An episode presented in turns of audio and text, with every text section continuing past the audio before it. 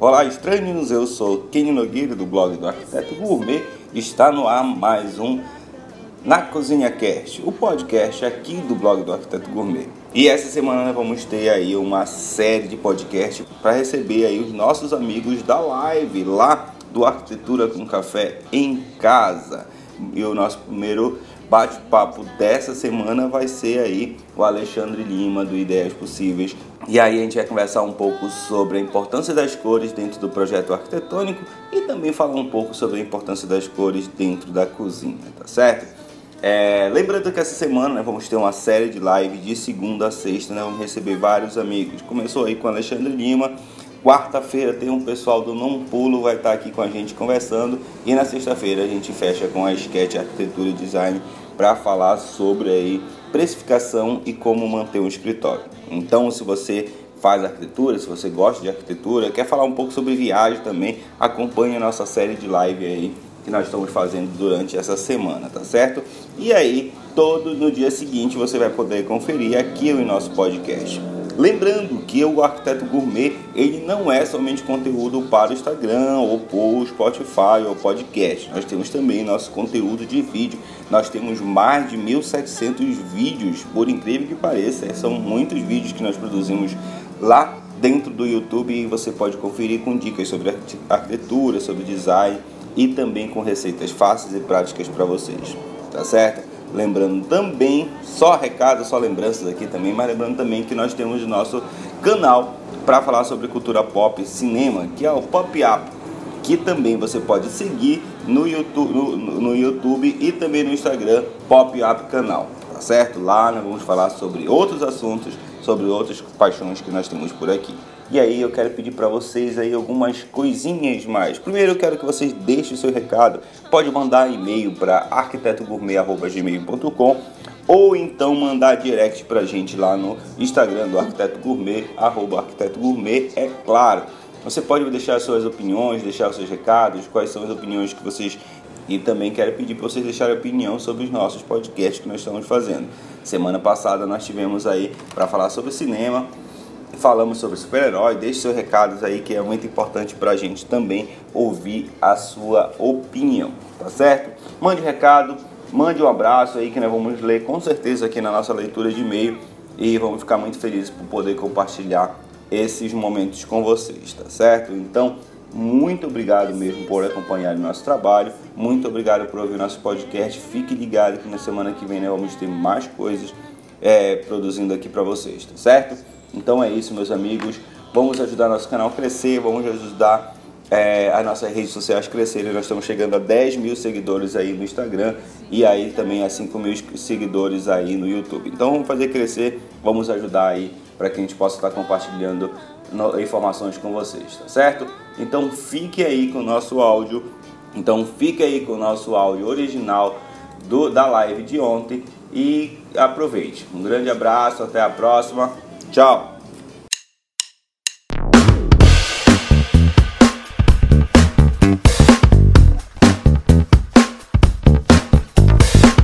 E aí, Pronto, Ale? cheguei. Chegou. Chegou bonitão. Olha aí, cenário padrão Tudo gamer. bom, gente? Padrão Boa gamer, noite, né? boa noite, boa noite a todos.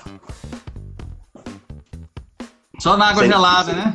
Só na água gelada. Eu esqueci de fazer o café. Né? Arquitetura com café, eu esqueci de fazer o café. Deixa eu só organizar minha cola aqui Tá certo. pra gente já começar. O pessoal tá chegando, a Lia chegou. É, Legal. Lia Bruna, tudo bom, Lia? olha, tio Dilson chegou aí. Tá? O pessoal tá chegando. Quem for chegando vai acenando aí, vai dando um olá aí. Que a gente hoje vai falar sobre cores, né?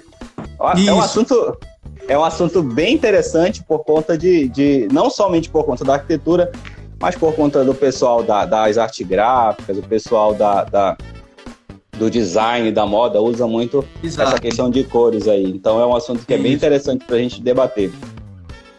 Oi, E aí- Jéssica. Sara Ciso, tudo bom? Sara Ciso, olha, Jéssica chegou aí.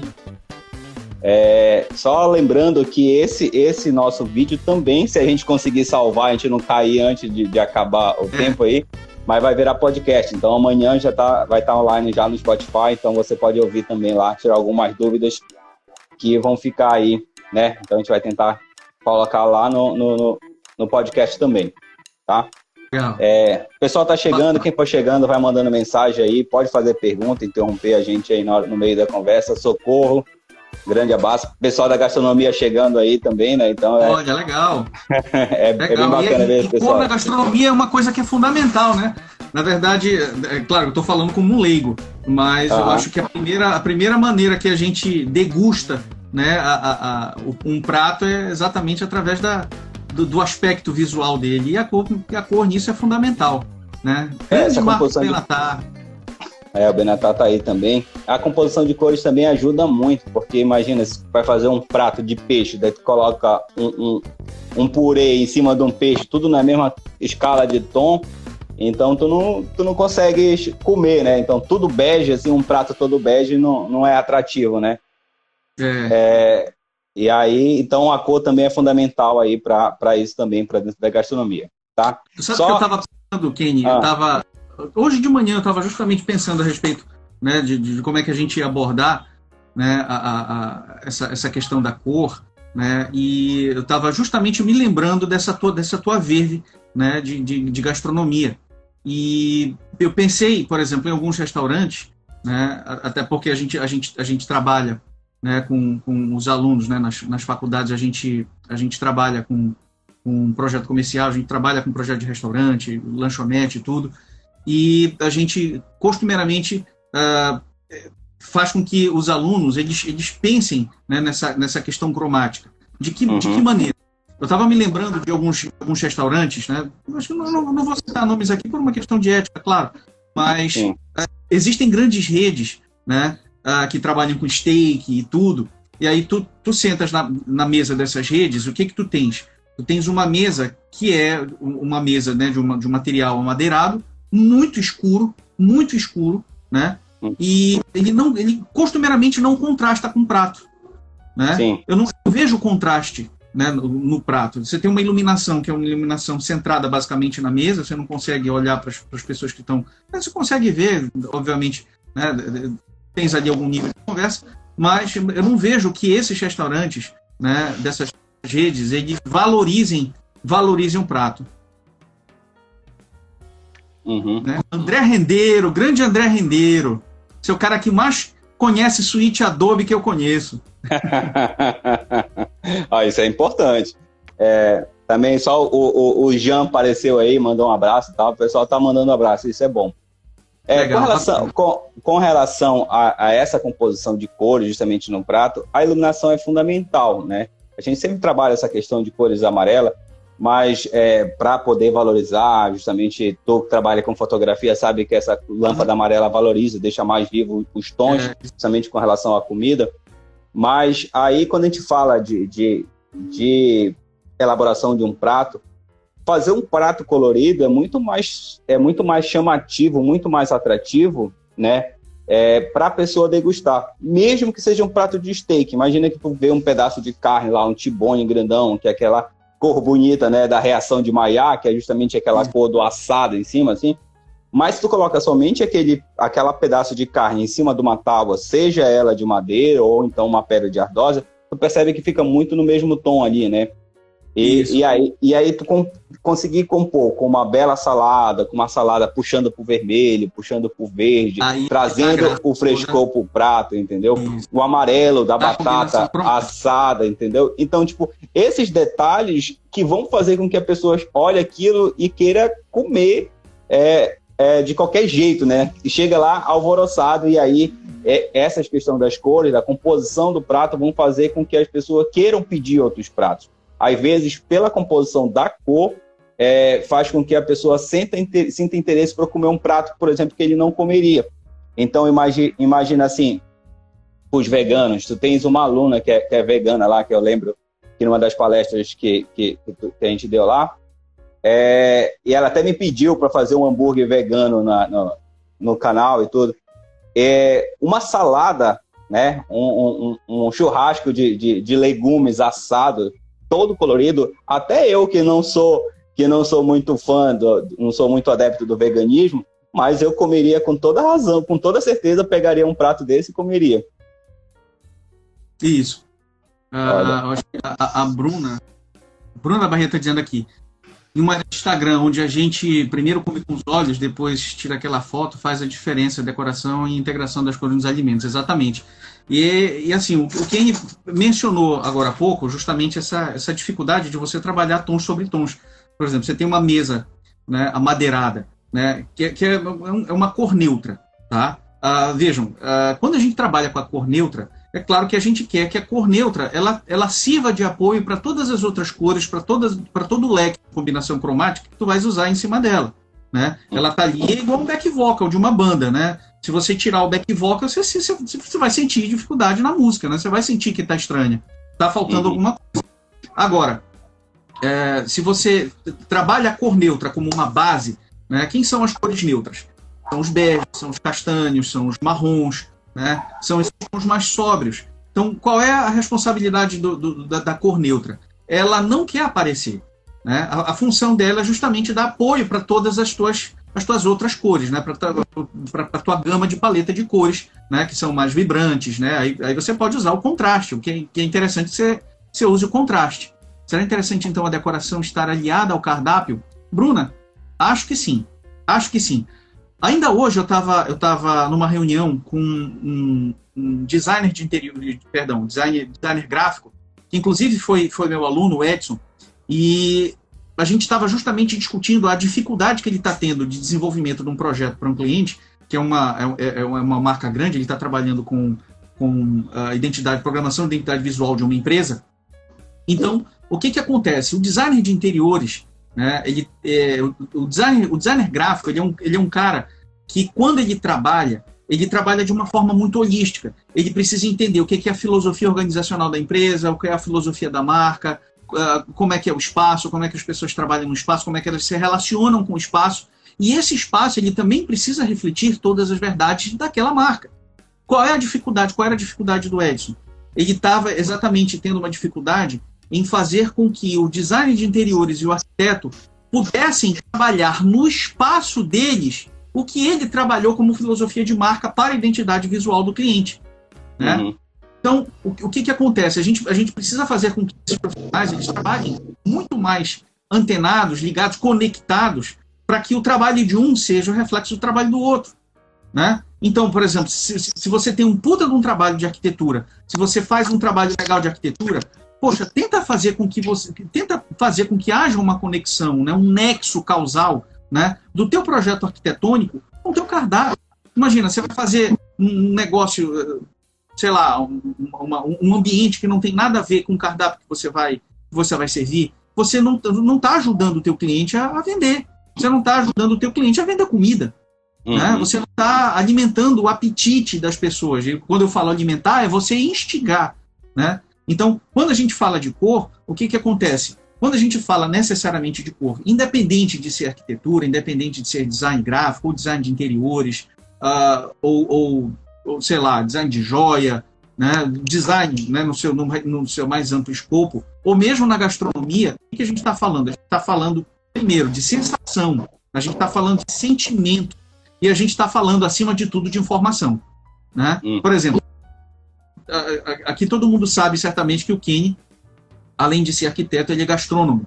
Né? Então, por exemplo, Kenny, se, se tu chega no supermercado e tu tens duas bandejas, atenção, duas bandejas de morango, uma amarela, mas, cara, aquele amarelo, né, denso, e um vermelho, um vermelho brilhante. Qual é a bandeja que tu pega? Eu vou pro vermelho, sinceramente. Por quê? Por quê? Por causa que ele, ele vai trazer mais suculência, para ele vai alimentar trabalhar minhas papilas gustativas aí, eu vou querer salivar Exato. só de ver o, o, vermelho. Além do que, o que, que acontece? O vermelho, ele tá te dizendo, ele tá te informando né, que aquele morango ali, ele tá, deve estar tá maduro, né? Deve estar tá melhor para consumo do que o amarelo. Sim. Né? Então, vê só, olha a quantidade de possibilidades que a cor né, dá para a gente, né? a quantidade de possibilidades que a cor permite que nós, nós tenhamos. Né? Então, a, a, grande sacada de trabalhar, trabalhar com a cor, eu te digo isso, eu te digo isso muito pela minha própria formação e pelas minhas próprias dúvidas e medos. Né? Quando eu me formei em urbanismo, uh, eu, eu, eu, morri de medo, cara, de trabalhar com cor. Era, era, era um negócio que para mim era um negócio tão hermético, tão fechado, né? E o, o que, que eu adotava? Eu disse, não, eu vou adotar os tons pastéis, né? Para trabalhar uhum. com cor ou pastel. Mas se eu realmente não quiser trabalhar com cor, aí eu vou cair onde? Eu vou cair nas, nos, nos né, nas, nas, nas, cores neutras. E então, muita, muito, muito do que eu fazia era basicamente bege, era muito creme, né? Utilizava muito tons amadeirados, né? Se você jogar cor, jogava na, na, decoração, né? Num detalhe outro jogava a cor, ah, mas aí. Então, tipo, é, na dúvida, não ultrapasse. Né? Então, eu, durante muito tempo eu usei essa máxima. Né? Eu te digo isso, assim, até os meus, meus 3, 4 anos, meus 3, 4 anos de, de, de, de arquiteto formado, eu basicamente trabalhava dessa forma, mas com medo de trabalhar a cor. Né? Mas, uhum. assim, pois, olha, o pessoal da 629 entrou, acabou de entrar. Meu Quanta amigo aí, né? meu amigo Zé Maria Bassalo. Cara, muito, muito obrigado pela, pela presença de vocês aqui, viu? Estou muito feliz. Então, assim, depois que a gente começa a trabalhar efetivamente com a cor, a gente conhece o círculo cromático. O grande segredo, segredo da cor é você, você trabalhar o círculo cromático. Se você sabe o círculo cromático, você entende a dinâmica né, do círculo cromático uhum. ali, né, e todas as informações que o círculo cromático vai te dar, cara, é um universo gigantesco e ilimitado que a cor te abre, né? E se a gente uhum. parar para prestar atenção, uh, desde muito tempo, né, existem pessoas que, que se debruçam ao estudo da cor. Por exemplo, se a gente voltar lá na Grécia Antiga, a gente, pô, a gente vai ver que o Aristóteles né, é, desenvolveu um conceito sobre a cor. Né? A cor uhum. ela é um atributo da forma. Né? Sim. Seja, ela é uma característica que está presente em qualquer coisa que exista, assim como a textura, assim como a dimensão. Né? E o Aristóteles ele desenvolveu alguns estudos sobre a cor. Né? Depois do Aristóteles, a gente a gente tem diversos outros, por exemplo, Leonardo da Vinci também desenvolveu um estudo sobre a cor. Muito provavelmente, né, eu posso até né, assim, meter um pouco o pé, na jaca, até pela própria predileção que eu tenho à época, mas uh, o Renascimento ele foi um período muito mais pródigo em relação ao estudo da cor. Tá? Mas era uma cor que estava ainda muito relacionada a sentimento, né? como as pessoas enxergavam, o que, que elas sentiam. Né? E grande parte dos pintores, basicamente, pintava, obviamente, a realidade que se via né, dentro, dentro do, do, do, do Renascimento, mas é, tinha aquela, aquela, aquela intenção né, de, você, de, de você mover um sentimento em relação à uhum. pintura. Né? Então o Renascimento foi muito pródigo em relação a isso. Grande Márcia Nunes, tudo bom, Marcinha? Obrigado pela, obrigado pela presença. Então, uh, temos diversas outras, diversas outras teorias da cor, né? Uma das mais concisas, né? Foi exatamente a teoria da cor do Isaac uhum. Newton, né? O Isaac Newton, o, o... Ele, ele, ele, pesquisou durante muito tempo, ele pesquisou aí. luz. Uhum. Travou a minha? Foi a tua. A tua, a tua também tá... Alguém falou aí. Deixa, é, a, a Bruna está dizendo aqui. De que forma seria possível projetar um ambiente elegante com cores bem vivas? Geralmente, o que a gente vê no showrooms é um conceito clean, é, Bruna, o, o, o que, que acontece? Tudo é uma questão de tendência, né? Tudo é uma, é uma, é uma questão de como, como efetivamente é... a, gente, a gente trabalha a cor.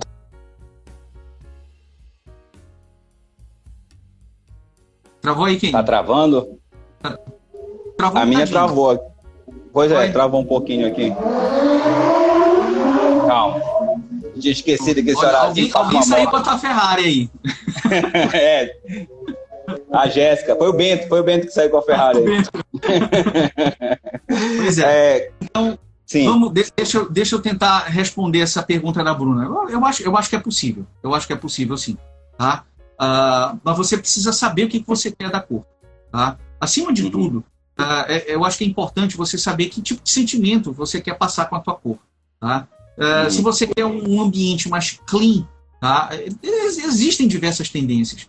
Agora, claro que dentro de tendências, né, existem aqueles arquitetos que se perfilam dentro dela, outros não. Né? Uhum. Então, eu acho que isso é muito, é muito relativo.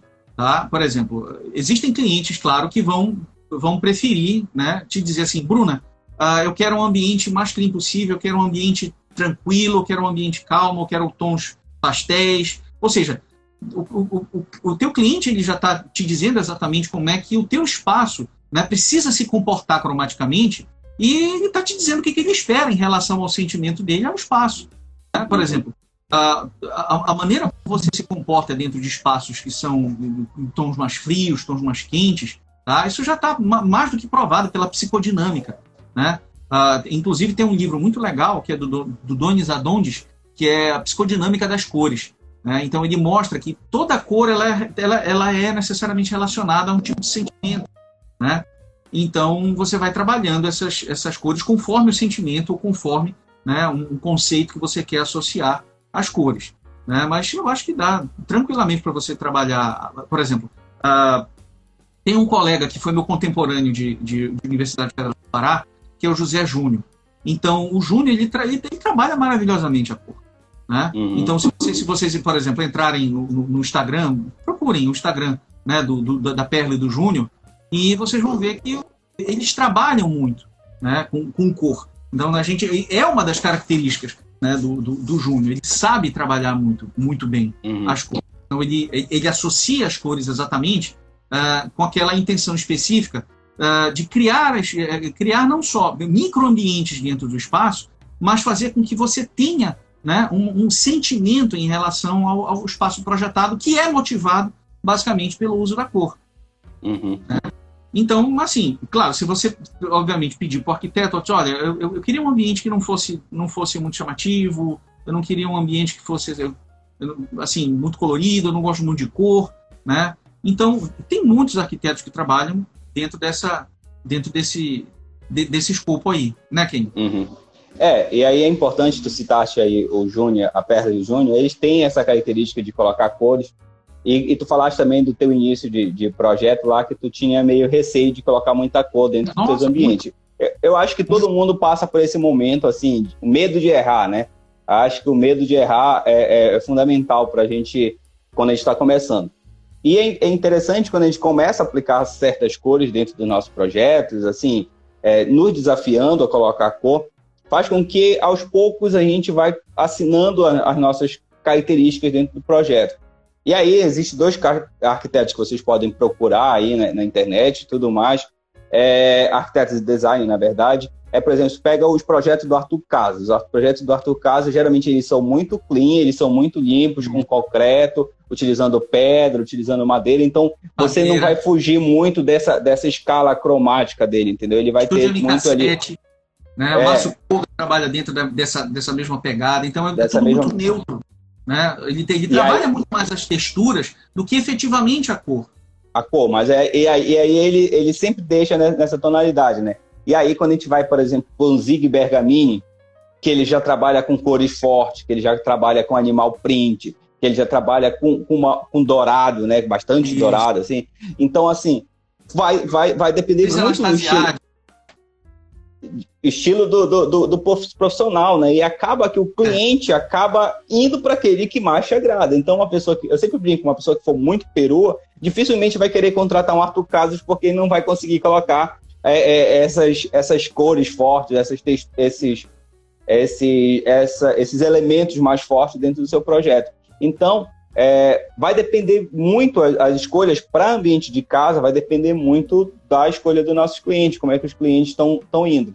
Eu lembro que o primeiro projeto que eu coloquei cor foi totalmente desafiador para mim, é, justamente no começo, foi quando eu resolvi fazer um lavabo todo vermelho, assim. Então a gente colocou um vermelhão, o cliente disse assim, Kenny, esse lavabo é teu, faz o que tu quiseres. Então, tipo assim, foi a chance que eu tinha para jogar cor dentro do, do, do projeto, entendeu? Então a gente colocou vermelho, dourado, então ficou bem peruano. Daí tanto é que toda vez que chegava alguma visita lá, daí perguntava onde o lavabo, daí tá ali, no lavabo do Kenny. Ele sempre apontava como se fosse o lavabo do lavabo Kenny, do entendeu?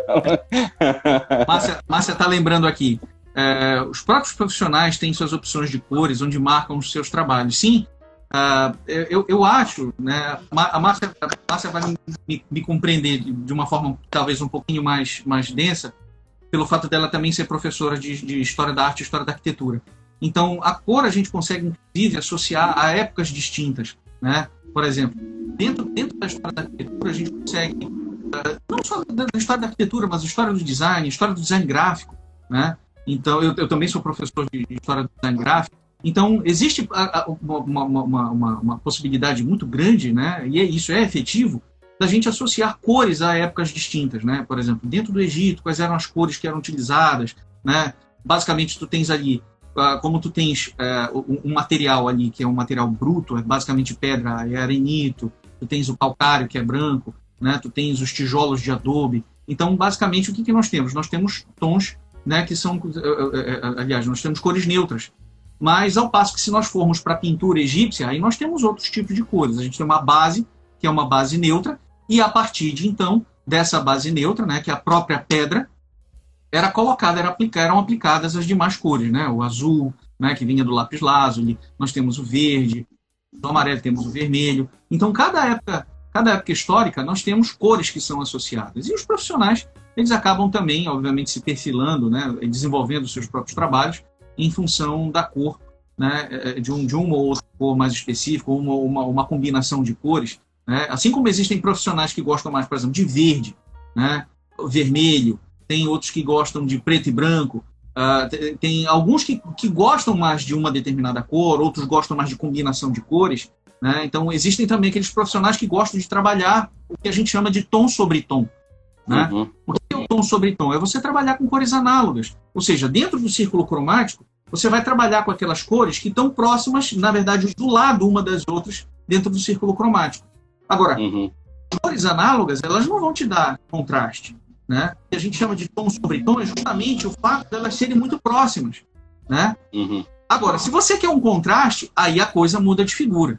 Isso quer dizer que você vai ter que atravessar a rua, né? Ou seja, você vai ter que cruzar o círculo cromático. Por exemplo, aqui atrás, né? A, a, a, gente tem exatamente isso aqui foi proposital, tá? Eu colocar o vermelho e o verde aqui atrás, que são cores contrastantes. Né? Uhum. Se nós formos observar a posição do verde e do vermelho no círculo cromático, eles estão em lados opostos. Assim como nós temos o amarelo e o violeta, assim como nós temos o azul e o laranja. Então vejam, uhum. a, a, gente diz assim, poxa, mas o, o, amarelo ele vai combinar com o violeta, mas é tão. Tudo bem, é muito restart. Eu, eu não desconsidero isso. Mas a questão é, eu posso não gostar da cor, posso não gostar da cor, mas eu não uhum. tenho como dizer que que não tá certo. Inclu inclusive, o amarelo é uma boa opção, né? Claro que a gente não vai colocar um amarelão, um, um mostarda dentro de uma sala de estar. Mas o amarelo, é claro que se o cliente quiser, pode colocar mostarda, né? Mas assim, mas o amarelo é uma das cores mais reflexivas, né? Dentro do, do, do, da, do, do ciclo cromático, então, se você quer fugir do branco, a, a boa pedida para você fazer aumentar o seu espaço, sua sala por conta do reflexo da luz natural, é justamente o amarelo. É por isso que o tom ah, palha, o tom palha da, da, da, da, coral, da, da souvenir e tal, é uma das cores que mais sai, é, é mais vendida. Depois do branco gelo e do branco neve, o palha é o que mais sai. Por quê? Porque é uma cor que te dá um, uma, foge do branco e ainda te dá uma reflexão muito grande. Queria fazer menção aí do André, que, que, que deixou um recado pra Isso, gente. André aí. Lohan, pronto. Grande, Grande André, André Lohan. Moreno alto, é... bonito e sensual. Agora, é... tá, tá indo pra vigia, atrás de lutador de UFC também. Ah, é? pra vigia não, pro Marajó, Marajó. Marajó, pro Marajó. Que ele indo pra, pra, pra vigia atrás de, atrás de grude. Mas sim, a Aniela também deixou um recado muito, muito muito interessante aí, que ela falou sobre o preconceito de alguns clientes têm sobre é. utilização de cor dentro do espaço. E é muito difícil a gente quebrar esse estigma do nosso cliente, né? Principalmente quando eles, eles já têm um conceito, é, é, como é que eu posso dizer, meio conservador, assim, no modo de dizer, de querer cores básicas, de querer cor neutra. A gente, hoje o cinza é o novo branco, então a gente vai muito para o cinza. É. E aí, quando a gente vem com uma cor um pouco mais forte, um pouco mais quente, né? Que aí já são as escalas do, ver, do amarelo, do, do, vermelho, já são as cores mais quentes. É, ele já tem certa dificuldade, ele já tem certa relutância. Mas a gente tem conseguido quebrar aos poucos isso, e isso vai muito com relação às referências que ele tem da gente. Então, às vezes, alguns clientes já veem algum projeto nosso que tem alguma cor, acaba que eles vão, vão, vão, acabam querendo fazer a mesma coisa, porque ele já tem inspiração, já viram. Inclusive, a Aniela e o Pedro lá da Sketch vão estar com a gente no, sábado, na sexta-feira aqui na live. Na e eles têm um projeto muito legal que eles estão finalizando, que eles colocaram um tom de azul, né? Um paredão azul, assim. Então, já é um desafio, né? Colocar um paredão azul, assim, no, num cliente já é um desafio muito grande. Falando, falando a respeito do desafio, uh, por exemplo, verde. Né? Verde é uma, é uma cor que, cara, em, to, em toda aula eu, falo, eu, eu, eu, eu costumeiramente falo Se o verde dependesse de mim, talvez ele não existisse. Não é uma cor que eu gosto muito, mas, assim, ela nunca vai ser minha primeira opção. Mas hoje o verde está em alta, né? Hoje a, a, o verde ele está muito em alta. Aí, eu, às vezes, o cliente te diz assim, ah, eu não quero muita cor, né? Eu quero tudo muito neutro. Aí a gente cai naquela história, né? O cinza virou o novo branco, uhum. né? Então, as pessoas hoje, é, é, elas querem uma parede cinza, é, o cimento queimado, né? Aí o cimento queimado vai no piso, parede, teto, ou eventualmente vai para o forro, vai pro forro junto, né?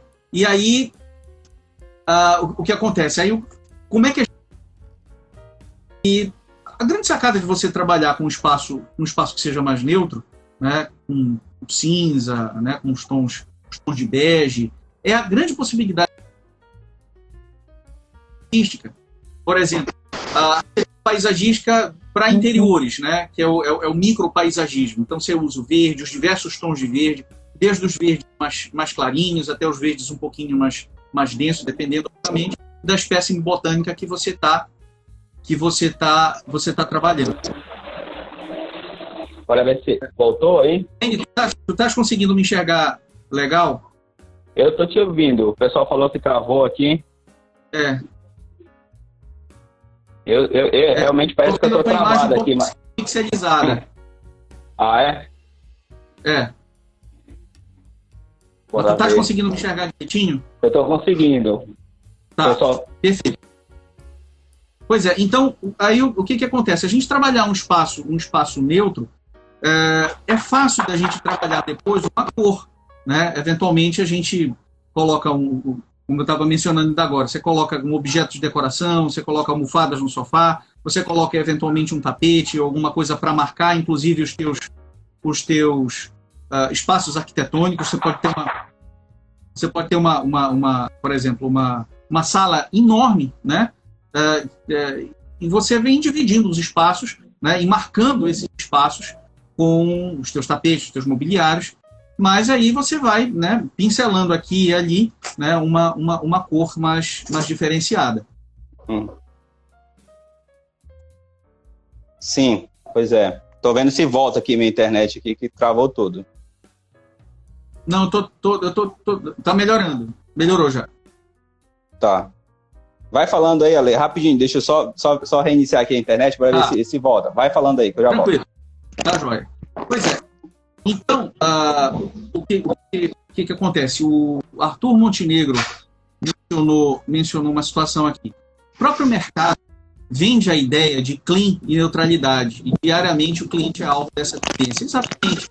Então, às vezes, o cliente ele não sabe exatamente o que, que ele quer. Então, ele acaba indo nessa, nessa grande maré né, de, de tendências. E vejam, uhum.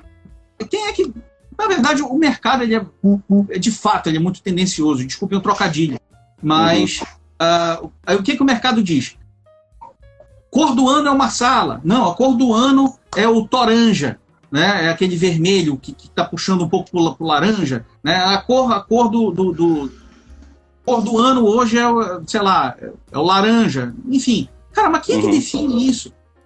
Quem é que define isso? O mercado define isso para quê? Para vender uma linha específica de móvel, para vender uma linha específica de tecido, para vender uma linha específica, sabe Deus do quê? Cara, para mim, para mim, a cor do ano sempre vai ser azul. Para mim. Por quê? Porque eu gosto de azul. Eu gosto de azul. Entendeu?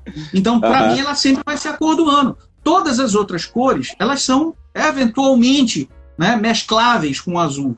Né? Uhum. Então, sim, tem, tem essa questão toda do, do, do mercado, tem a questão toda de tendências, enfim. Então, as indústrias, elas. É claro que existe toda uma força mercadológica por trás, por trás dessas uhum. tendências, e acaba que o, o, cliente ele acaba ficando mais, mais suscetível, né? ele fica exposto a isso, e acaba achando que aquilo é o melhor.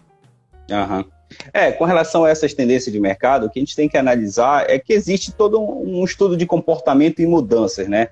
É, eu sempre brinco que, que a pós-modernidade, principalmente da, depois da criação da, do, da pop art, que a gente vê a, o exagero de cor, né? Tu falaste lá do Renascimento, que ele tentava reproduzir muito as cores que, que eram reais e tal. A pop art, ela já veio já tentando romper, né? E principalmente a pós-modernidade, com, com ali no início dos anos 80, principalmente nos anos 80, que nós tivemos aí é, o grande acesso da, da da, das cores pra gente. Então, o, os clipes da MTV, né, aquelas Isso. excesso de informação, os excessos de comunicação, então deu a possibilidade que a gente pudesse também trazer isso para dentro do nosso projeto e colocar cores cada vez mais vivas. E, e, aí, e aí, com essa, essa tendência nessa época, essa surgiu uma, uma, uma, uma, uma classificação de cores, cor neon. Cara, isso não existe uhum. no círculo cromático. Né? Cor Sim. neon, né? cor new wave. Né? Isso é muito anos 80, né? Então, é, e aí, tanto é que nós temos aí um exemplo claro disso aí, por exemplo, o Blade Runner, né? Aqueles filmes dos anos 80 que traziam muito essas referências de cores e tal. É, é. Então, então, essa criação de novas cores, se a gente for pegar um catálogo, eu até deixar um catálogo aqui da, da Coral aqui perto de mim, eu acabei esquecendo. Mas é, essa quantidade de cores, essa, essa possibilidade infinita de cores, né? Porque acho que tem mais de 5 mil cores aí. Só, só o catálogo da, da Toda Esquina, se não me engano, tem mais de duas mil cores que a gente pode escolher para uma laca, é. por exemplo. Então, as possibilidades são muito grandes, mas acaba que a gente acaba repetindo muito essas cores. Mas é interessante falar do ciclo cromático, porque cada é, esse ciclo cromático ele começa a partir de três cores, né? Que é o RGB, né? Que é o Isso. red, o green e o blue. Então essas são a base, a base. E a partir da, da junção desse que nós temos as outras cores. E cada uma dessas cores básicas também gera uma possibilidade infinita de cores. Até chegar no branco, ela passa por um leque muito grande. É aí Exatamente. que a gente fala de tom sobre tom. E aí, a gente Uma conhecendo. Só, desculpa ah. te cortar, interromper teu, teu pensamento, mas tu falaste do RGB. Uh, ah, o que, que acontece? Quando a gente está trabalhando com cor, é, é, muito importante a gente saber com que tipo de cor a gente está trabalhando.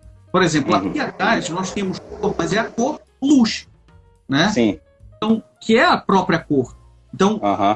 nossa, a nossa percepção de luz, na verdade, ela está muito condicionada, ela está muito condicionada ao, ao, fenômeno físico, né, de, de, de, de, da gente conseguir enxergar a luz. Né? Os nossos próprios olhos, eles têm células que são diferenciadas. Você tem os cones e você tem os bastonetes. Né? Uhum. Então, nós temos células que são diferenciadas para que a gente possa, através de uma, enxergar luz e através da outra a gente perceber a cor. Né? Uh, só que a gente também, dentro da arquitetura, por exemplo, dentro do design gráfico, a gente trabalha com RGB, pelo fato da gente estar tá enxergando o monitor, mas uhum. toda peça gráfica que a gente trabalha, basicamente, é, é, é, é, uma, é uma outra situação, né? A gente trabalha é, com CMYK, né? É, que é o, é o cião, yellow, magenta. A gente trabalha com cor pigmento. É a mesma uhum. coisa, por exemplo, no sistema tintométrico da Coral. Né? O que, que você tem ali? Você tem é quase uma grande impressora. O cara só não Sim. vai colocar a cor em cima de um papel, ele vai colocar dentro de uma lata. Né? Uhum. Então você, tu tens ali a, a base, que é o, é o, solvente, tens a resina, né? e aí o cara vai colocar somente o pigmento. Né? E aí, uhum. dali a pouco, ele tira a tinta dentro daquela cor que você tinha pedido para ele. Mas uh, dentro da arquitetura, dentro do design de interiores, uh, a, gente, a gente vai ter necessidade de trabalhar a cor pigmento. E aí a, uhum. a, a, maneira como a gente trabalha a cor pigmento já é diferente. Se a cor luz, né, ela parte do RGB, no caso da cor pigmento, né, a gente vai partir do círculo cromático básico do, do que a gente aprende lá na Chamariquinha quinta série. Ou seja, é uhum. o vermelho, é o azul e o amarelo, né, sem Sim. obviamente mencionar né, as diversas, por exemplo, a escala Pantone, a escala Senic, diversas outras escalas que nós temos de cores, uhum. né, que uhum. são bem mais complexas e bem mais, bem mais variadas. E, e, com relação à cor, ele traz alguns sentimentos também para a gente, né? É importante a gente pensar, quando a gente for pensar as cores, o que, que a gente quer transmitir através da cor que a gente vai colocar dentro do, do nosso espaço. E aí que é a importância da gente, voltando a falar do projeto lá de restaurante, a importância da gente conhecer bem o que, que a gente quer transmitir dentro do nosso espaço. Se eu quero fazer um bar onde eu quero aglomerar muita gente, eu não posso colocar cores claras, porque claro. eventualmente a gente vai expulsar aquelas pessoas daquele, daquele local. Claro que você vai me dizer, poxa, Kenny, mas é aqueles bares que a gente vê no filme, que é tudo branco, no, no 007, agora que vai ter o 007, mas se eu não me engano é no Cassino Royale que ele vai, que ele vai tipo no, no, no, num bar e tudo, e são cores claras, e as luzes neons ficam mudando de cor e fazendo com que a gente tenha vários sentimentos, né? Até, por exemplo, festa, né? Geralmente festa fica aquele jogo, aquele estrobo de luz que é justamente para movimentar, fazer com que a gente tenha várias reações e sentimentos diferentes dentro é, do ambiente. Só dificulta o trabalho para o fotógrafo, para o filmmaker, né? Então a gente vai bater foto, tá todo mundo com a cara do Shrek ou fica todo mundo igual o Avatar, né? Ou fica todo mundo verde ou fica todo mundo azul. É, isso aí dificulta bastante o teu trabalho, né? Mas a gente pensar nesse sentimento de cores dentro do, do, do espaço também é importante. E outra função também da cor é trazer ou profundidade ou espaço, né? Ou, ou, se a gente for trabalhar um ambiente pequeno, por exemplo, que a gente for colocar, a gente pode colocar, geralmente a gente tende a colocar cores claras, mas a gente pode trabalhar uma cor escura dentro do ambiente pequeno, seja se ele for bem trabalhado dentro daquele espaço. Então, a gente tem que, que, que deixar um pouco esse estigma que tudo a gente tem que ir para o neutro. Eu acho que em alguns momentos a gente pode exagerar também nas cores, sendo que ele tem que compor direitinho o espaço. É, na verdade, trabalhar com cor não é uma, não é uma ciência assim tão, tão difícil, né? A gente só precisa ter o um mínimo de, de conhecimento para poder, né, pelo menos começar a tatear dentro desse, desse universo, que é um universo que é comum, cara. A arquitetura, o design de interiores, o design gráfico, né, a gastronomia, a fotografia, o cinema. Né? Sem cor, a gente não, não, não, tem, não tem muita graça. Né? Ah, um... Então não, eu ia dizer que tem um, uma, um, um, umas fotos que rolam aí na internet, eu acho que no Instagram vocês devem ter visto, que são várias, várias fotinhas de ambiente e com várias Isso. composições de cores. Então, cores na parede, cores no teto, quais são as, as diferenças, o que, que acontece. Então, essa conhecer, essa, esse, ter essa noção de perspectiva te ajuda muito a entender onde você vai colocar a cor. A gente fez um projeto de um estúdio de tatuagem, não sei não sei, não vou citar o nome aqui, mas a gente fez um projeto de um estúdio de tatuagem aqui, aqui em Belém, e a gente propôs justamente, era um, um espaço um pouco mais, mais baixo, um pé direito um pouco mais baixo, a gente tentou trabalhar a composição de cores, colocando cor tanto no piso quanto no teto, porque além de ser baixinho, ele também ele era estreito. E a gente queria dar essa sensação de horizontalidade, né? Então a gente preferiu colocar cor no teto e no, e no piso para poder a gente trazer um pouco de horizontalidade. E o cliente questionou, questionou, questionou, questionou. Depois que a gente pintou, disse: não, deixa a gente pintar. Se ficar bom, você deixa, você, você concorda com a gente. Se não, a gente paga a tinta e a gente manda pintar de novo. Mas foi difícil, ficou legal lá. É, às vezes, às vezes trabalhar dentro desse, desse escopo de um pouco mais, um pouco mais de, de cor, um pouco mais de informação uh, dentro, dentro dos espaços arquitetônicos é um desafio muito grande. Se por um lado uh, para os arquitetos, para os designers, né, até, até mesmo para os gastrônomos, né, quando, quando, quando trabalham a cromaticidade dentro do prato, dentro do, do ambiente, né, de qualquer forma, você tem que ambientar para o cara poder né, fazer a refeição de forma, de forma adequada.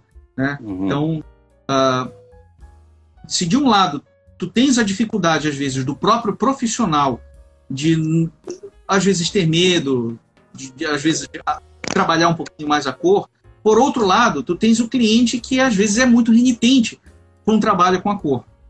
Uhum. Aconteceu de um cliente há, muito, muito tempo atrás, no início da, da, da minha vida como, como profissional formado, uh, no edifício Monte Carlo, fica bem na frente do caçula ali da, da Boa Ventura da Silva, décimo uhum. andar.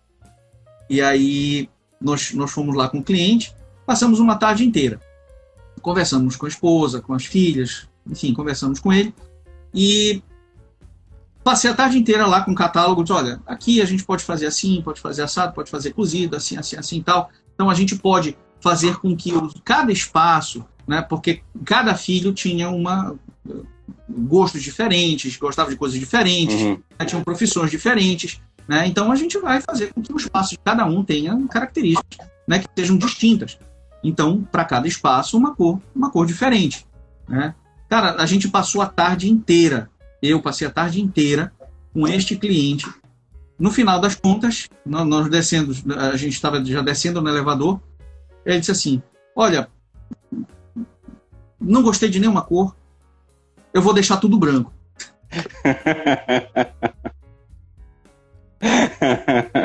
Cara, Normal, acontece. acontece. Foi dureza, dureza, dureza, dureza. Olha, socorro, a... socorro leal. Perguntou um aí. Que se entrelaçam nesse mundo gastronômico e da arquitetura. Isso exerceu alguma influência para você fazer gastronomia, Kenny? Com certeza. Influenciou muito e, e, o grande eu sempre falo né, que o grande objetivo de, de, de continuar estudando os dois é justamente por isso, para mostrar que existe um universo muito grande se entrelaçando nessas duas profissões.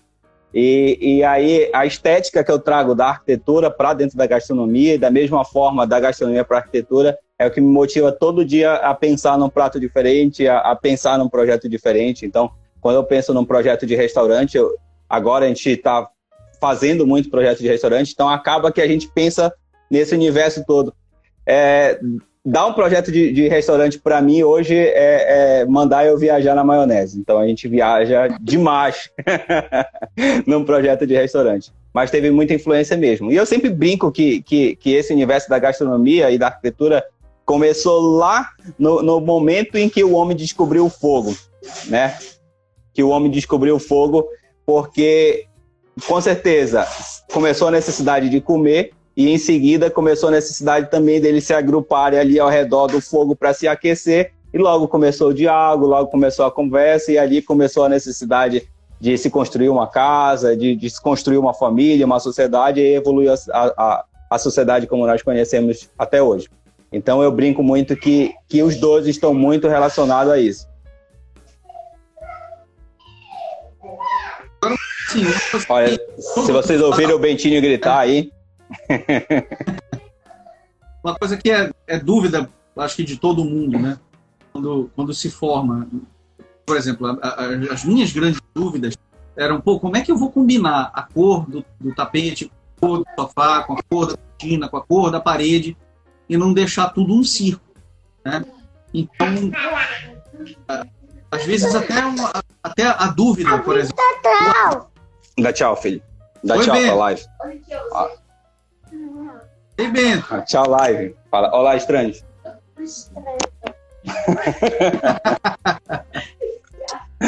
Ei, pequeno padawan. Dá tchau, dá tchau. Tchau, tchau. Vai lá com a mamãe. Tchau, vida longa e próspera. Vai lá com a mamãe. Sim. É, então, assim, isso é, é uma dúvida de arquitetos, é uma dúvida de, de uh, design de interiores, de design né? Como é que a gente uhum. monta uma paleta de cores? Né? Uhum. A paleta de cores, hoje você tem uma, uma, uma profusão de possibilidades né? de, de, de, você, de você achar uma paleta de cores. Você pode pegar, digamos, uma paleta de cores, um quadro específico. Né? Uhum. Olha, eu gosto muito de Van Gogh e tal, etc. Cara, pega os quadros do Van Gogh que você vai ver que ele trabalha muito cores primárias. Né? Sim. Vai trabalhar muito o amarelo, vai trabalhar o azul, ele trabalha as cores contrastantes, ou seja, amarelo e violeta. Vou te dar um uhum. exemplo, o girassol né, do, do Van Gogh. Né? É, é um clássico, cara, e cores que são cores complementares. Né? Uhum. Né? Então, eu posso, para minha ambientação, a partir de uma cor de um quadro.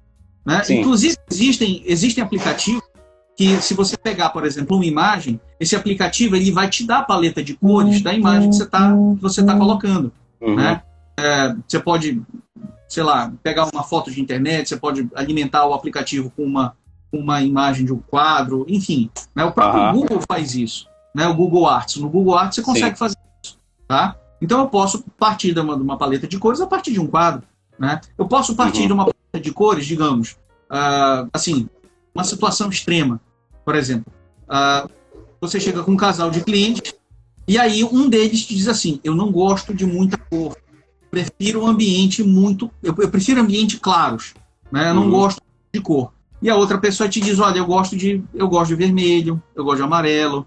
E aí, como é que você. Justamente cores quentes. Então, como é que você Né? Uhum. Aí, nesse momento, é que a gente tem que, obviamente, saber trabalhar de maneira adequada. Né? Por exemplo, você trabalha a base ou com cores, cores neutras, né? com tons de bege, né? com tons de castanhos, né? deixa uhum. o ambiente o mais neutro possível. E em alguns locais, em algumas áreas, você pode trabalhar, né? como a gente mencionou ainda agora, você pode trabalhar a cor. Você pode, uhum. dentro de é, é, num sofá que seja, sei lá, seja de, de daquela cor de algodão cru, Sim. Né? Eu posso colocar almofadas vermelhas, vermelhas e laranjas e amarelas, enfim. Uhum. Né? Eu posso colocar ali numa mesa de canto, eu posso colocar uma, uma vegetação, a gente coloca ali uma costela de Adão, enfim. Né? Trabalha ali uma, uma, uma, outra vegetação num cantinho. Então você vai criando né, esses, esses pontos focais de atenção em função da cor. Né? Uhum. Agora, se o cliente te diz, não, pode trabalhar sem medo, a gente gosta de cor, pode trabalhar cor que não tem, não tem, não tem problema, aí é preciso que você saiba qual é a função do espaço, né? quais são os atributos que, aqueles que aquele espaço que você está trabalhando vai ter, qual é o sentimento uhum. que você quer passar com a cor. E aí você pode trabalhar né? uma, uma cor triádica ou uma cor, é, uma, uma, uma cor basicamente uma, uma, uma, paleta de cores de duas cores, três cores, né? Quatro cores eu já acho já acho um pouco demais, né? Mas uhum. trabalhar três cores mais uma mais uma uma neutra, né? acho que é, é, perfeitamente viável. A Zamara está dizendo aqui, já assisti no Decora um casal que o homem, o homem era daltônico e queria que tudo fosse na cores que ele via. Cara, isso é, isso é muito complicado, porque assim, o daltônico, ele primeiro que existem existem existem pessoas vários tipos não... de daltônico né? exatamente existem pessoas que não enxergam cores é, cores frias outras que têm dificuldade de enxergar cores quentes então como é que tu vai dizer para uma pessoa daltônica que o vermelho é vermelho se ele às vezes não enxerga né uhum. é, ele enxerga cinza né uhum. então ele aprende o que é vermelho mas não, não sabe discernir né uhum. Então, é, é, às vezes é muito complexo, né? Você tem que saber qual é a, gama de cores, de né? o espectro de cores né? que, que, a, que a pessoa daltônica consegue enxergar para você conseguir efetivamente, efetivamente trabalhar. É, é, e essa questão do daltônico, eu nunca peguei cliente daltônico, assim, pelo menos ninguém nunca me falou sobre, sobre ser daltônico, mas da mesma forma que tu falaste aí de, de um casal que de repente gosta de uma cor e, o outro não gosta, é, a gente teve um caso de uma cliente agora recentemente que ela gostava muito de branco e de amarelo. Né? Então ela queria, ela queria muito essa, essa, essa, composição de cor e gostava de verde. Só que o, o marido detesta verde. Ele, para ele, de, verde é só na floresta, entendeu? Assim, então não quer verde de jeito nenhum. E a gente teve uma dificuldade muito grande para tentar conseguir esse equilíbrio entre eles, assim, pelas, pelas composições de cores, que ele, gost, ele não gostava de amarelo, mas por ela ele abria mão do amarelo. Então, então Tipo assim, são coisas que, que a gente tem que conversar muito e deixar o espaço o mais agradável possível para todo mundo conseguir viver. então, é, é, é, muito complicado isso é, com relação a, a, a especificar cores para os clientes com relação a isso.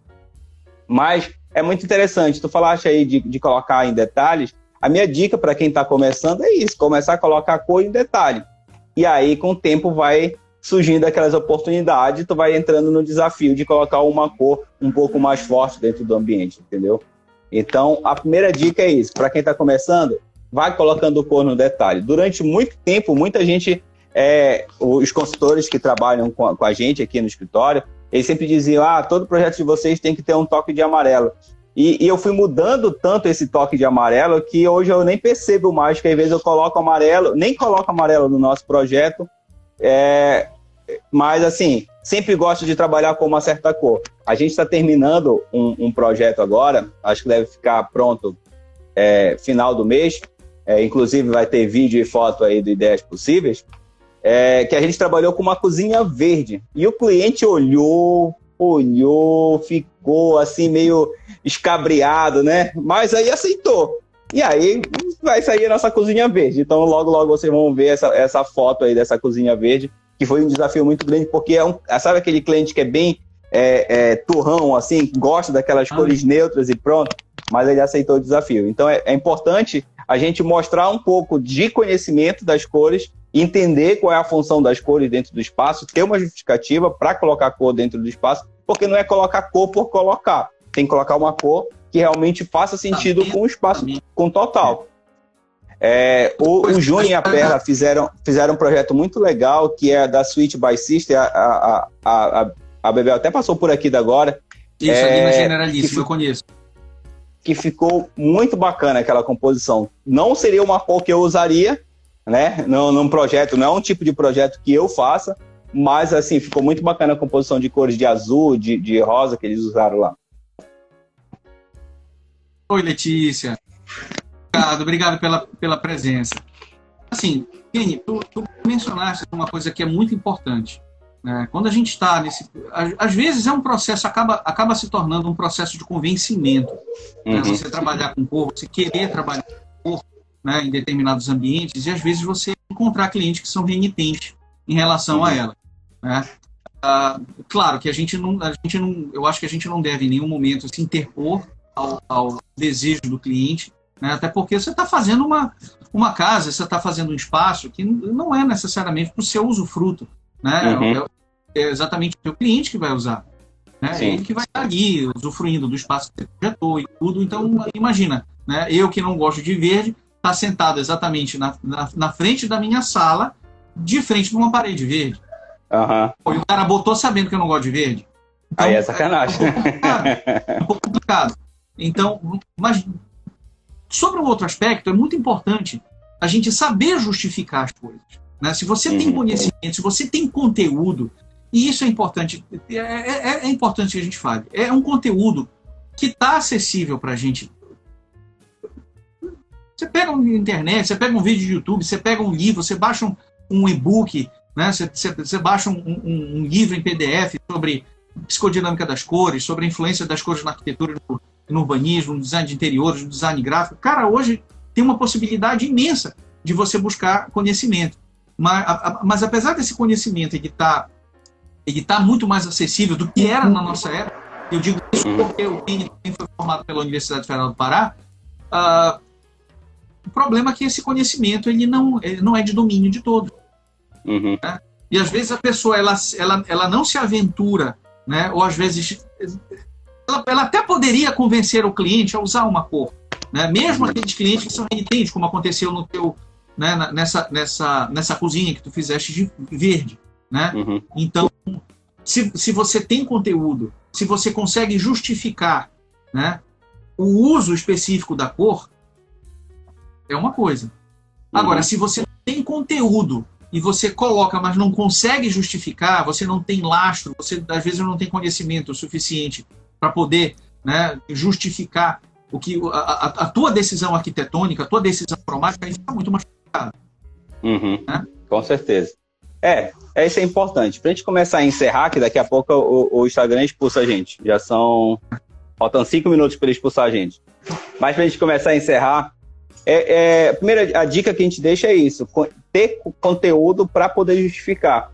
E, e aí, vai, vai lá pegar referência em moda, vai lá buscar referência nas tendências que a gente falou no começo lá, que, que são importantes, que meio que, que ditam as coisas, mas acima de tudo a gente precisa entender o que está acontecendo na sociedade. A, a, a sociedade em si está mudando muito rápido, então as informações chegam muito fácil. Então, o que, que o cliente está pensando em reformar, por exemplo, e ele vai procurar no Instagram, vão ser tendências que vão levar para essas cores que já estão é, é, da Pantone, que, que, que, sempre dita qual é a cor, a Coral, que todo ano tem a sua cor do ano. Então, essa, essa, essas coisas vão acabar direcionando o teu cliente também para isso. Então, você precisa saber o que está acontecendo. Então, vai estudar, vai buscar referência, porque acho que é fundamental para o uso da cores. E aí, te dá liberdade. Você conhecendo bem o, o que está acontecendo de cor no, no, na sociedade, te ajuda muito a poder justificar o teu projeto. É isso aí. É exatamente essa, essa situação. Não, não adianta, a gente tem que estudar, a gente tem que conhecer, a gente tem que experimentar, acima de tudo, experimentar. A gente não precisa, né, com as ferramentas que a gente, que a gente tem hoje, né, dentro do design, né, design gráfico, a gente trabalha com, com plataformas, com aplicativos. Né, dentro da arquitetura, a gente também trabalha né, com, com, plataformas que são virtuais, por exemplo, SketchUp. Você tem possibilidade de fazer a modelagem do teu espaço, tem o Promob, né? tem tantas, tantas, e outra, tantas outras ferramentas que são que a gente perceba o espaço que a gente está que a gente está criando, né, e qualificando, né, através das cores. E uma outra coisa que também é importante, Ken, uh, que a gente acabou nem falando, a gente está falando de tinta, tinta, tinta, uh, é o básico, né? Uh, uma, uma, uma, possibilidade que a gente tem de é papel de parede. Né? Você tem papel de parede, você tem diversos materiais. Hoje, materiais adesivos, materiais plásticos, cola uhum. na, na, na, parede. Então, mesmo dentro dessas. E outra coisa, por exemplo, papel de parede, hoje você, você fala em papel de parede, você já tem uma dificuldade muito grande, até um certo receio de poder usar. Mas, se hoje a gente fala em papel de parede, a gente fala de um material que é ultra resistente, é um material que a gente, que a gente tem uma durabilidade muito grande. Né? Por exemplo, você vai. vai, vai papai! Uh, não faz, não faz muito tempo. papai, papai! Tá bom, filho. Olha, olha o todo mar! Olha o quê? O fundo do mar, que é, é ah, o, papel de parede do, do, do computador. Pois é. Então, o que, que, o que acontece? Ó, é, só rapidinho. Fui, rapidinho, rapidinho. Sim, a gente estava é, falando. Então, a gente a estava a gente comentando que a gente a gente se pauta muito uh, por tinta, né, pela questão da tinta, mas existem uhum. tantos outros revestimentos, né, que a gente a gente pode utilizar.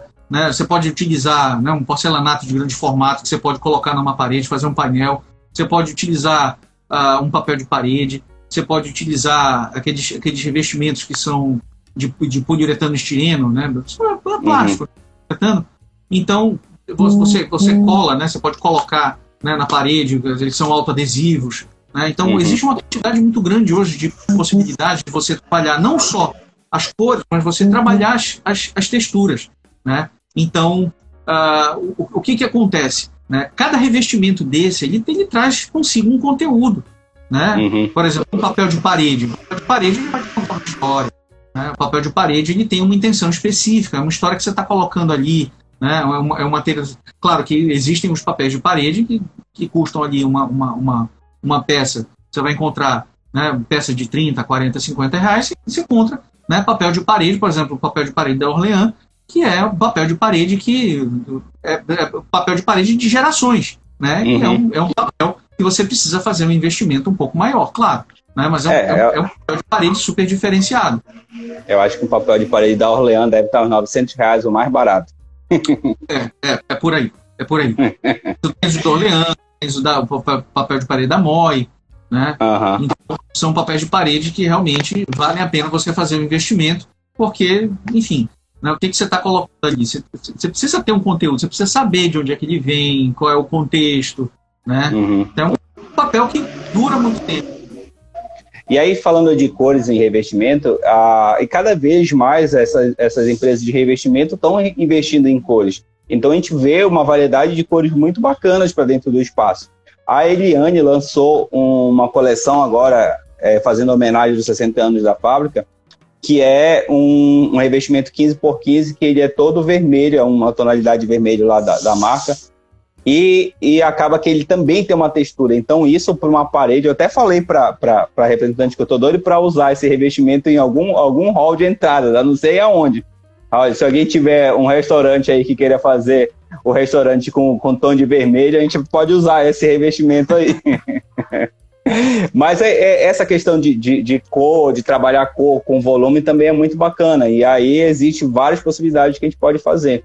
Né? A gente tem que fugir um pouco aí dos tons de cinza e vamos embarcar cada vez mais nesse mundo aí do, do, do Blade Runner, colocar cores mais chamativas mais, dentro dos nossos espaços. Mais colorido.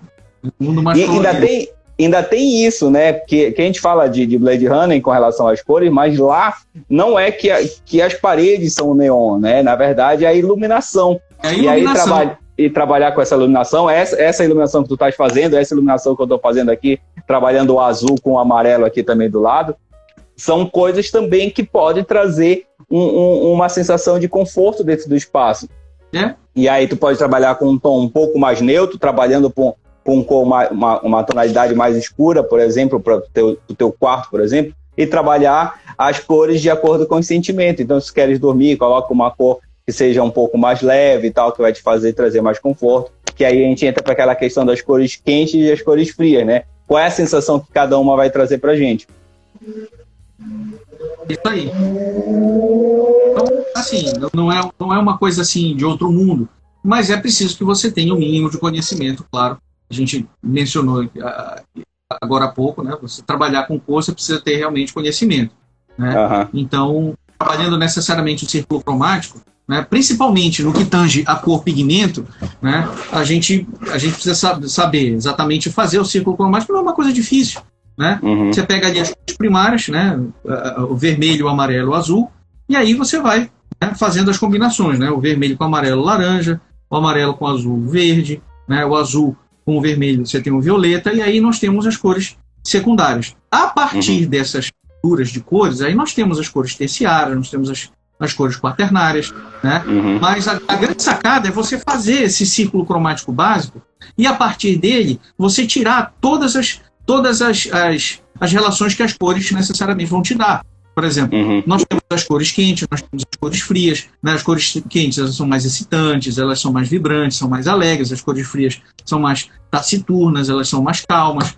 Né? Uhum. Então, Claro que para cada espaço, para cada ambiente, é mais adequado você utilizar uma cor quente, uma cor fria, né? E aí você tem né, a, a, a, as cores análogas, né, que são as cores que estão uma do lado das outras, do lado uhum. é, dentro do círculo cromático, e a gente cai naquela situação que nós comentamos agora há pouco do, do, tom sobre tom, e nós temos as cores que são chamadas complementares, por exemplo, o vermelho e o verde, né, o amarelo e o, o, o violeta, o azul uhum. com laranja, então essas são as cores complementares. Essas cores, sim, elas vão, vão trazer contraste.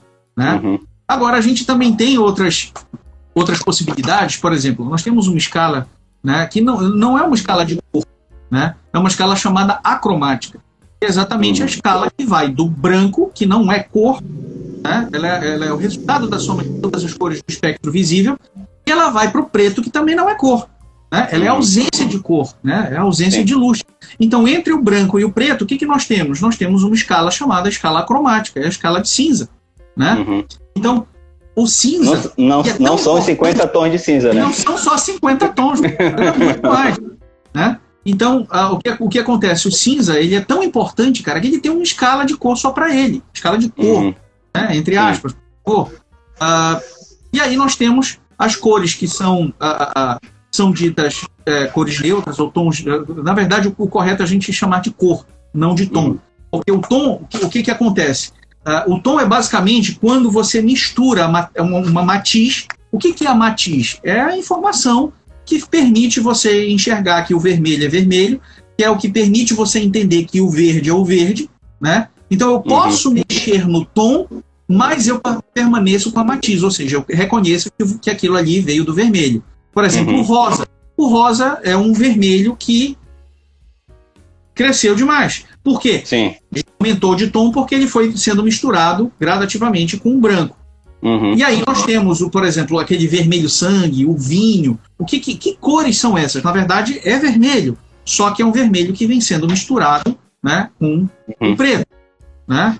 E aí o que, que acontece? Por exemplo, se você associa o vermelho, o vermelho é, é associado a quê? A paixão, ao desejo, né? Uhum. Aí se você a, a, diminui o tom do vermelho e faz com que ele fique vinho, você muda a característica da cor. Por quê? Uhum. Porque ele já está associado à virilidade, ele já está associado à masculinidade. Né? Então, uhum. às vezes você está trabalhando com a mesma cor, mas se você mudar o tom da cor, cara, é, é outra informação, é um, é, ela já vai servir para outros contextos. Uhum. Né? E, e aí, tu estava falando de outras, outras formas também de combinar essas cores dentro da, do, do ciclo cromático. E aí tem a triangulação, né? Também, que é justamente falar que pode usar três a quatro cores. Então pode usar e fazer um triângulo ali e usar cores que, que podem ser é, é, se complementarem, né? Outro também que tem, aqui eu até anotei aqui, tem, tem o monocromático que tu falaste, né?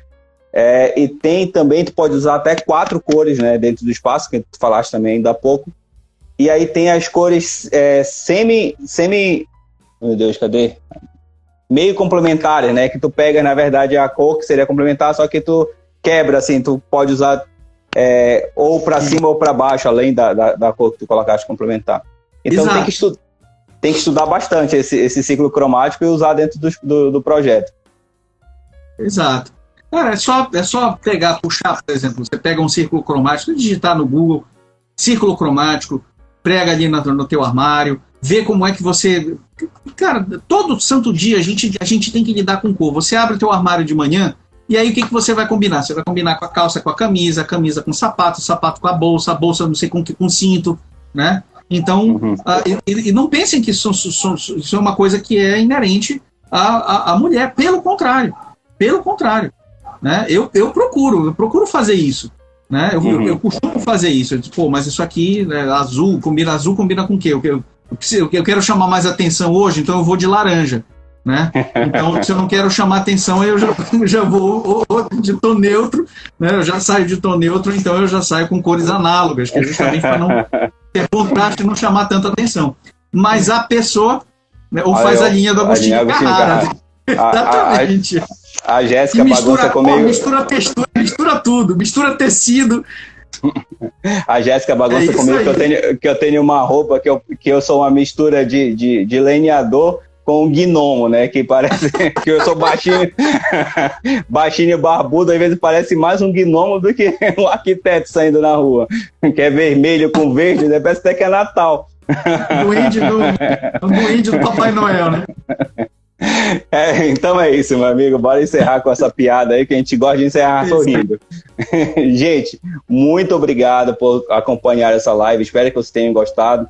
Né? A gente fez aí quase uma hora e vinte minutos de live. Eu acho que, que já é um, uma bo um bom bate-papo aí, né? Ale, mais uma vez, cara, é sempre bom estar conversando contigo, é, fazendo eu, live. Eu agradeço, agradecer pela, pelo, pelo companheirismo, pela parceria, pelo convite acima de tudo. Queria agradecer a, a, a Fox né, pelo, pelo projeto, é um projeto super legal. Quanto mais pessoas a gente, é aquilo que a gente conversou, né, no início dessa dessa nossa dessa quarentena, né, que está virando, né, uma não, não 40, está virando uma centena. É, uma oitentena já. projeto de lives, né? Uhum. Então a gente a gente costuma sempre dizer eu quem, né, que quanto mais pessoas estiverem discutindo arquitetura, né, melhor melhor para a gente.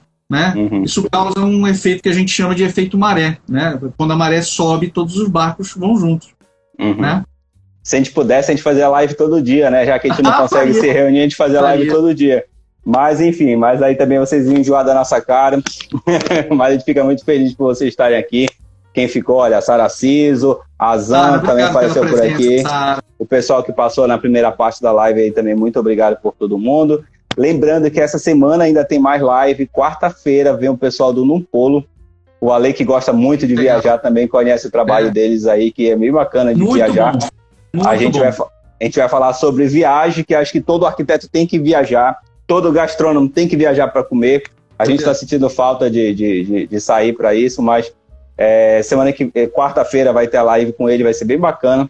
A gente já está conversando umas coisas que a gente quer conversar aí com vocês. E na sexta-feira a gente encerra a nossa semana aí do Arquitetura com Café com o Pedro e a Aniela, também lá da Sketch Arquitetura. Tá certo? Eu também quero agradecer a Fox por acreditar, porque a Fox, olha, é, é parceira mesmo, porque ela acredita nas doidices que eu falo e, e endossa minhas doidices aí. Então, Fox, Fox, muito obrigado. Muito obrigado, até a próxima. Gente, muito obrigado. Obrigado, Kenny. Obrigado mais uma vez. Obrigado a todos que assistiram a live. E a gente vai se encontrando por aí. Grande Verônica, beijo. Tchau, tchau, gente. Um abraço. Tchau, Verônica.